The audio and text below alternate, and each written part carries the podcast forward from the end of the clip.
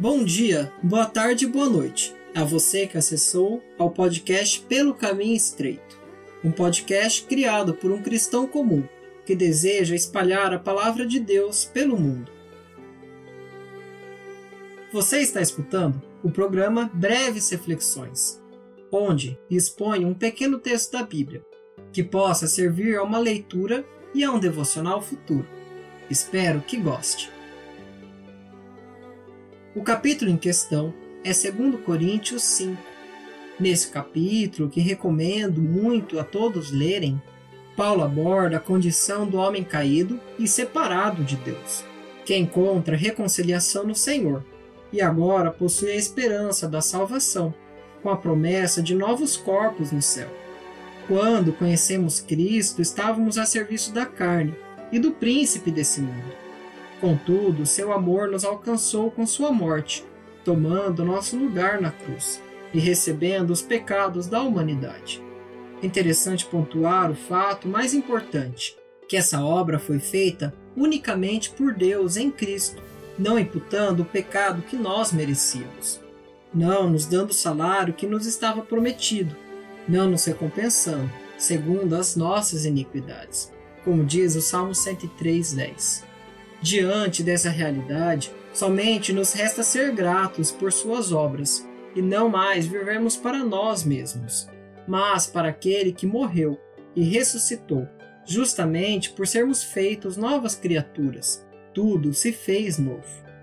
A glória não pode estar de forma alguma em nós, pois nos é dado aquilo que de Deus quis dar, fazendo de um vaso para honra e outro para desonra.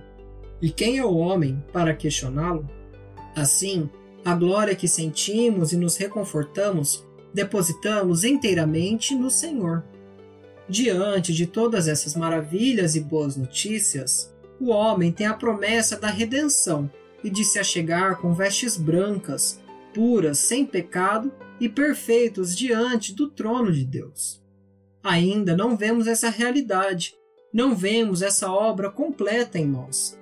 Ainda estamos nesses corpos perecíveis que podem adoecer, se machucar, doer, sentir fome, sede e tristeza.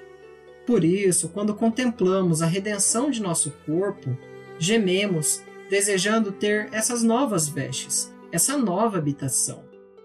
Esse gemido, que do grego é estenaso, significa expressar sofrimento de forma comedida, de forma introspectiva por meio de sons inarticulados, ou seja, é algo interno nosso.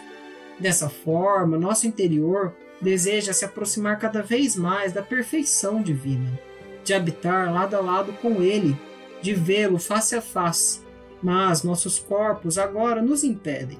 Contudo, Paulo nos exorta ao mesmo tempo que tenhamos bom ânimo, do grego tarhel, que significa além de ser meramente uma pessoa animada e feliz, é ter coragem e ousadia, pois Cristo já venceu todos os nossos inimigos e não perdemos aquilo que ganhamos gratuitamente, que é a nossa salvação.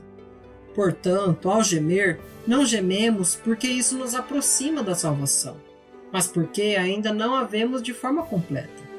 E ao nos alegrarmos, não nos alegramos em nossas próprias capacidades, pois não andamos por vista, mas por fé na obra de Cristo e na consolação do Espírito Santo.